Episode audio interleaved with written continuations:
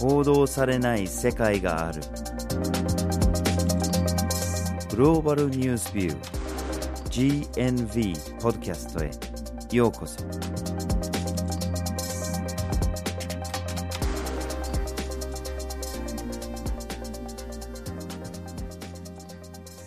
今回のポッドキャストをお送りするのはバージル・ホーキンスと岩根あずさです。はい。今回のポッドキャストのテーマは中南米のピンクタイドです。はい。ピンクタイドというのは20年くらい前から始まった中南米での政治思想のシフトのことを指しています。と言われてもよくわからないのかもしれないですよね。うん。もともとこの言葉が来てるのがレッドタイドですね。はい。でレッドタイド日本語に直すと赤潮ですよね。で、まあ、赤潮っていうのがそのプランクトンの大群が水を染めていくようなもので、まあ、赤くなると。はい。政治的にどういう意味かっていうと赤イコール共産主義なので、まあ、いろんな国とかがこうどんどん共産主義の方向に向かっていくと。そういうものなんですよね。でじゃあレッドタイドじゃなくてピンクタイドってなると何なのかっていうと赤がちょっと薄まるとピンクっていうそういう感覚ですよね。うん。なのでその本格的な共産主義まではいかないんだけれどもちょっとこう社会主義的な側面が含まれているものと。それが中南米でいろいろと広がっていってるという傾向ですよね。でそのちょっと社会主義っぽいところって何なのかっていうと俗に言えば左と右があれば左の方ですよね。そのまあ革新派とかそういうものですね。で右で言ったらちょっと保守派とか。はい。でそれを主に経済で言うと左の方この革新派の方は貧困削減だとかとにかく一般市民に優しい政策に力を入れるということですよね。で右の方であればその保守派の方であれば経済成長の方を重視しますどちらかというとビジネスに優しい政策を取ると。でそれが中南米では20年前ぐらいから一般市民に優しい貧困削減に力を入れる政権が生まれてきてたという傾向を指してます。はい。そこで今回のポッドキャストではまずはじめにピンクタイドの背景について。二つ目にピンクタイドの展開について。最後にピンクタイドの今後の3つの視点から見ていきます。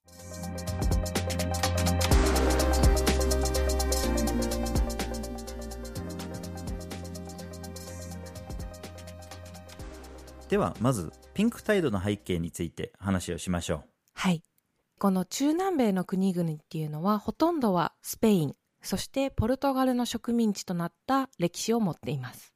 でこの植民地化された中で地主階級と小作人という2つの富が集まりやすい人たちと富が集まりにくい人たちという構造ができてしまいました。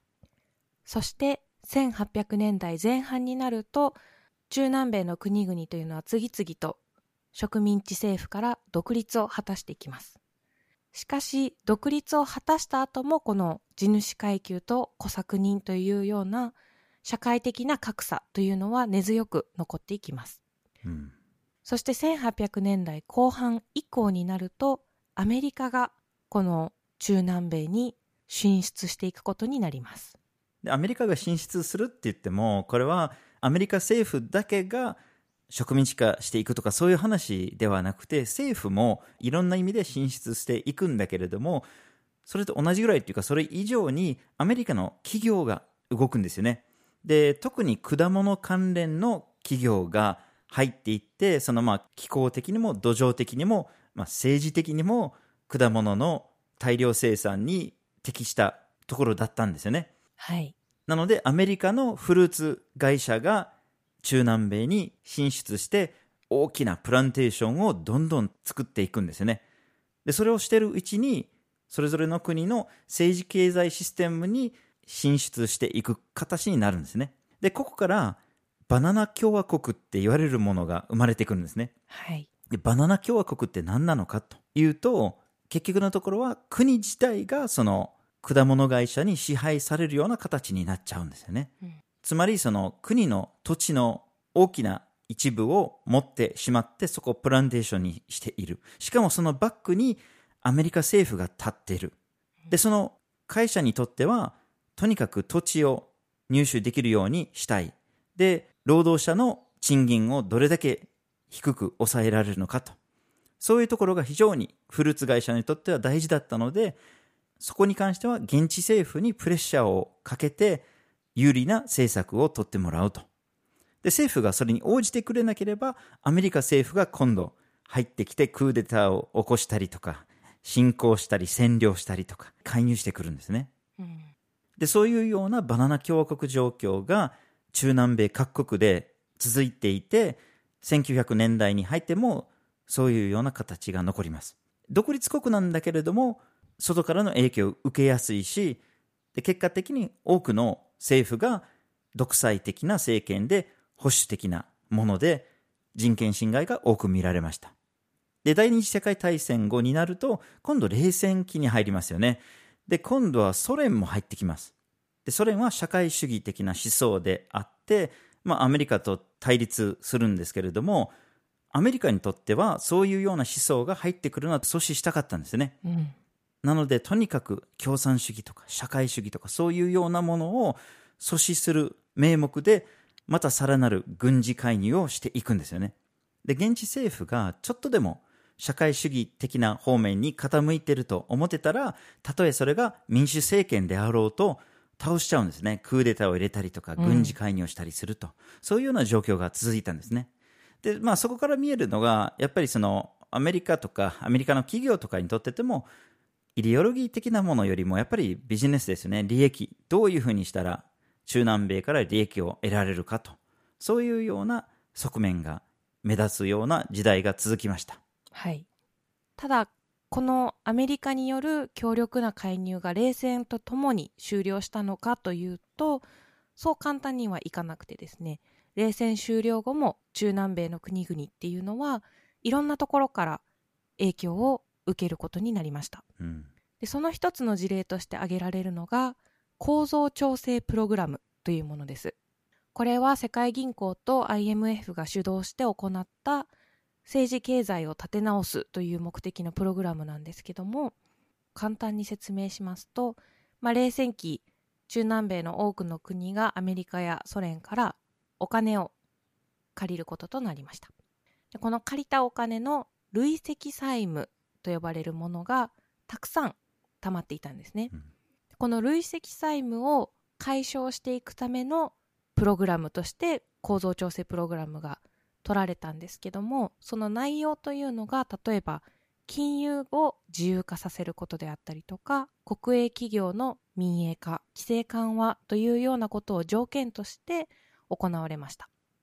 それによって何が起こったかというとまあもちろんその金融の自由化とか条件になっていたことが起こったのは当然なんですけどもそれと連動して例えば教育や保険といったサービスの低下であったりとか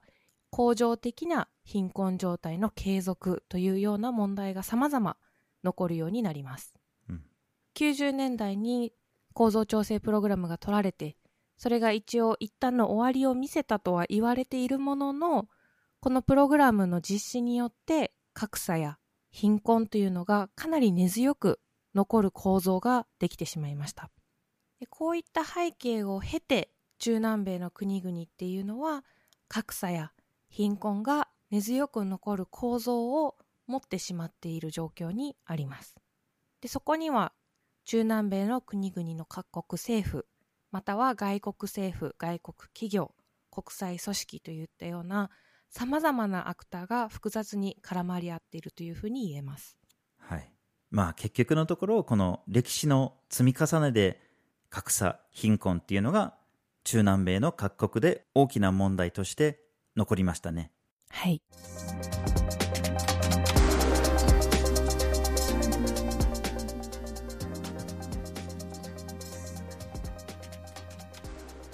では続きましてピンクタイドの展開について話をしましょう。はい。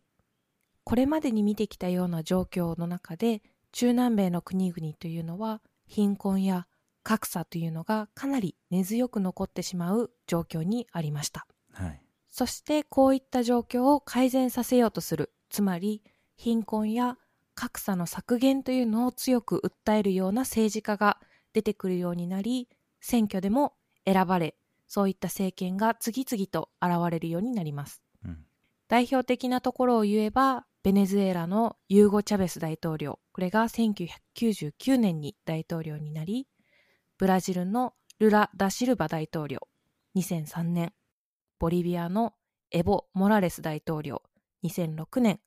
そして日本でも有名なウルグアイのホセ・ムヒカ大統領が2010年に大統領に就任することになります。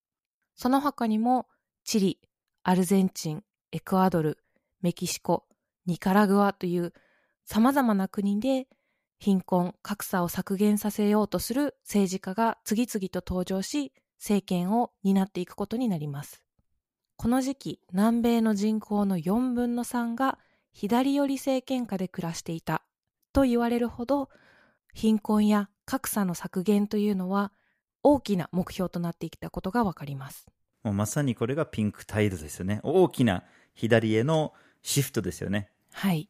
で、このような政権の思想っていうのがどんどん政策で現れるようになるんですよね。うんなので、貧困削減のプログラムがどんどん導入されていくんですね。で、導入されるだけではなくて、かなり成果を残している国が多かったんですね。例えば、ブラジルでは、極度の貧困状態にいた人たちの44%が数年の間に脱出できるようになるんですよね。うん。ボリビアにおいても十数年で貧困率が45%から25%に減らされるんですよね。まあかなり大きな変化をもたらすわけですよね。はい。でまあもちろんこの貧困削減っていうのは注目されるのはされるんだけれども、それ以外にも社会的な革新も、まあここでは主にその経済的な側面から見るんだけれども、まあ革新派の政権っていうのはやっぱり他の社会問題にも力を入れたりする場合があって、中南米のいくつかの国では人権状況が改善されたりとか、あるいは例えばその同性婚が認められるような国もありました。いろんな意味でいろんな変化が生まれたんですね。はい。しかしこのような大きな貧困削減ができるっていうのは、純粋にそこにフォーカスを当ててやるっていうその政権のスタンスだけではないんですよね。もちろんそのスタンスも大きいんだけれども、そんな簡単にできるものではないんですよね。なんでできたのかというと、一つの大きなポイントっていうのが、革新派の政権が生まれた。このピンクタイドがちょうど上っていった頃に、偶然にも石油だとか鉱物資源とかこういうようなものの市場価格が上昇してたという状況があったんですね。つまり例えばベネズエラだったら石油にものすごい頼っているんだけれどもその石油の市場価格が上がっていったとかボリビアとかでも鉱物資源を輸出するような経済体系になってますし、まあ、全般的にその中南米の景気が良くなっていったと。で、それだけお金が集まり、それだけ貧困の削減が可能になったと。そういう側面も大きかったかと思います。うん。中南米諸国っていうのは結構豊富な天然資源を持っている国が多いのでそこもかなり重要なポイントになっていたということですよね。はい。しかし2010年代後半になるとこのピンクタイドの後退というのが始まります。つまりこれまで左寄りとされていた政権が次々と選挙で負けていわゆる右寄りつまり経済成長やビジネスに優しいとされる保守派の政権が選挙で選ばれるようになっていきます。うん。いくつかの事例を挙げれば、例えばアルゼンチン、ブラジル、チリ、コロンビア、エクアドル、ペルーなどの国では、右寄りの政権が樹立されたのもこの時期です。はい。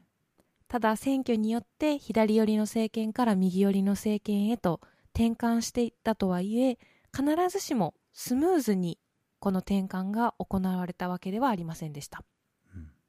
例えば、ブラジルのルラ元大統領は2018年のブラジル大統領選挙に出馬し、かなり有力な候補として言われていました。うん。しかし、ルラ元大統領は汚職の疑いで逮捕されてしまったため選挙戦を退く形となりましたうん。それによって最終的にブラジルの大統領選挙を勝ち抜いたとされているのが今の右寄り政権を率いるボルソナロ大統領ですはい。また、ボリビアでも左寄りの政権が右寄りの政権に変わったんだけれども、これ選挙で変わったっていうよりかは、選挙をしようとしている時にクーデターといった形で左寄りの政権が下ろされて、最終的に右寄りの政権に変わったという事情もありました。はいまあ、全て右寄りの政権になったわけではなく、例えばベネズエラとかでは、まだ左寄りの政権が残っている。まあ、残っているって言っても、経済が破綻して、ハイパーインフレーションを起こしちゃって、で、大量の経済難民を輩出しているというような状況になってしまってます。うんただ全体的に見ると、右寄りの政権が、まあ、巻き返しをしてきたという感じですね。はい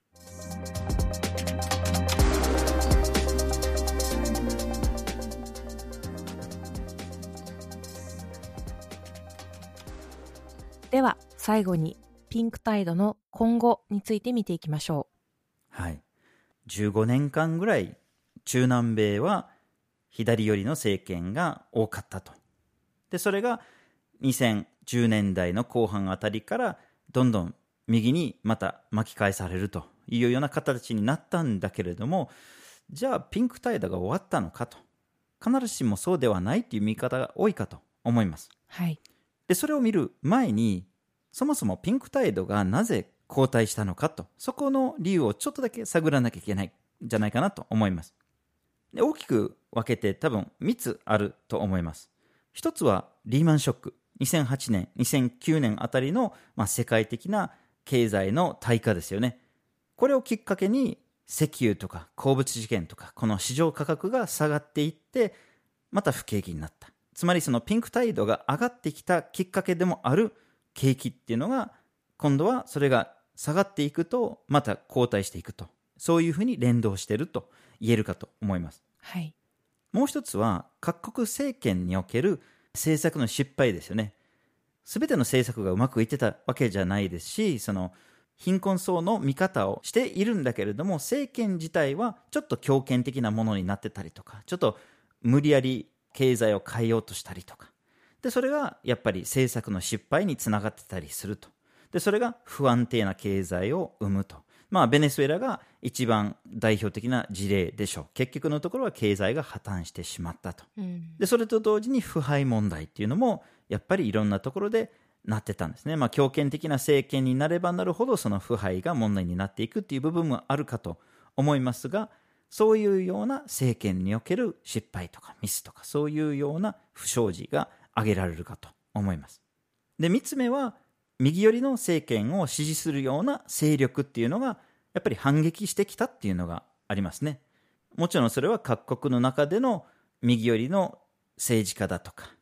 大手企業だとか、地主だとか、そういうようなものも、やっぱりその力を発揮しようとして、その右政権に持っていこうとしてたっていうのもありますし、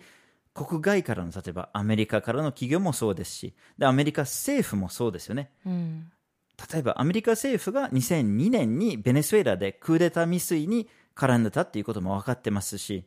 ハイチにおいても2004年にクーデターがあったんだけれども、その背景にアメリカ、カナダ、フランスなどが絡んでたとされています。2009年にはホンジュラスでもクーデターのようなものが発生したんだけれども、ここの背景にもアメリカがあったと。まあ、このようにアメリカが中南米とかのクーデターに関与するっていうのは、これ決して冷戦だけの話ではないですし、これはブッシュ政権であろうと、オバマ政権であろうと、同じような傾向が見られているんですね。つまり、いろんな力強い勢力も、やっぱり左寄りの政権を倒そうとするっていうような経緯があったんですね。はいでただなんでピンクタイドは必ずしも終わってないと考えるのかというとここには強い中南米での世論があります。でこの世論というのはやはり中南米で蔓延する貧困の問題格差の問題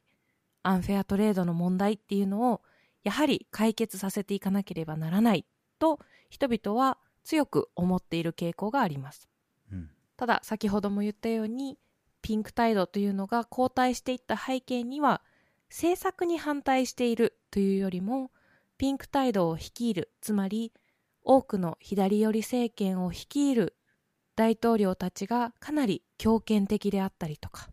ポピュリズムに近いような形で選ばれているという事実に反対するという意見も多く見られますはい。そういったこともあって、メキシコやアルゼンチンというところでは、また左寄りの政権というのが力を取り戻しつつあります。さらにブラジルも右寄りの政権、つまりボルソナロ政権が選挙で選ばれたとはゆえ、その背景には様々な問題が隠されていると言えます。うん。先ほどボルソナロ大統領当選の背景には同じく大統領選の候補者であったルラ元大統領が逮捕されたことがあるということを述べたんですけどもこのルラ元大統領の逮捕というのは裁判官と検察官の癒着という問題がありうん。裁判官は後にボルソナロ大統領にかなり近い人物となって法務大臣になっていますうん。つまりここから見えるのはブラジルも右寄りの大統領が選ばれてはいるんだけども必ずしも民主主義的な方法で選ばれているかというとかなり疑問が浮かぶところでもありますはい。さらにもう一点言ってしまえば権力と司法というのが癒着するというのがいかに民主主義を脅かすかということがこの問題から見えてきます見えてきますね。まあ、全般的に見てみると政権が左寄りであろうと右寄りであろうとやっぱり安定で持続可能な政権が求められるんではないかと思います。でその持続可能なものっていうのはいろんな意味で解釈できるかと思います。やっぱりこの長期的に見てると貧困とか格差っていうのはこういうような大きな問題があるとどうしても不安定な状況が残るっていうのがこれは持続可能ではないと言えるかと思います。はい。で同時にじゃあピンク態度がうまくいくうまくいかないかってこれが鉱物資源の採掘とかに頼ってるのかっていうそういう状況であればまた別の意味での持続可能な状況を考えなきゃいけないんですねつまりその鉱物資源に頼るってなるとこれがまあモノカルチャー的な結局一つの産業に頼ってしまうということにもなっちゃいますし同時に環境破壊とか貧困とかを助長させる側面もありますね。はい。その鉱山とかで働く人たちとかその周辺地域とかでの環境破壊につながったりとか結局のところはそれも環境的にも持続可能なものではないんですね。なので環境においても経済においても政治においてもより持続可能な状況になっていけばいいのではないかと思いますはい。今回のポッドキャストでは、中南米のピンクタイドというテーマでお送りしました。まずはじめにピンクタイドの背景について、二つ目にピンクタイドの展開について、最後にピンクタイドの今後という三つの視点からお送りしました。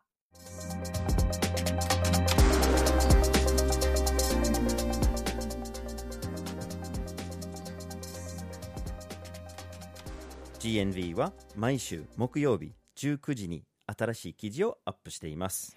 火曜日と土曜日には一枚ワールドもアップしています。Twitter、Facebook、Instagram でも発信していますポッドキャストは毎月第1、第3月曜日に発信します。ぜひフォローしてください次回もお楽しみに。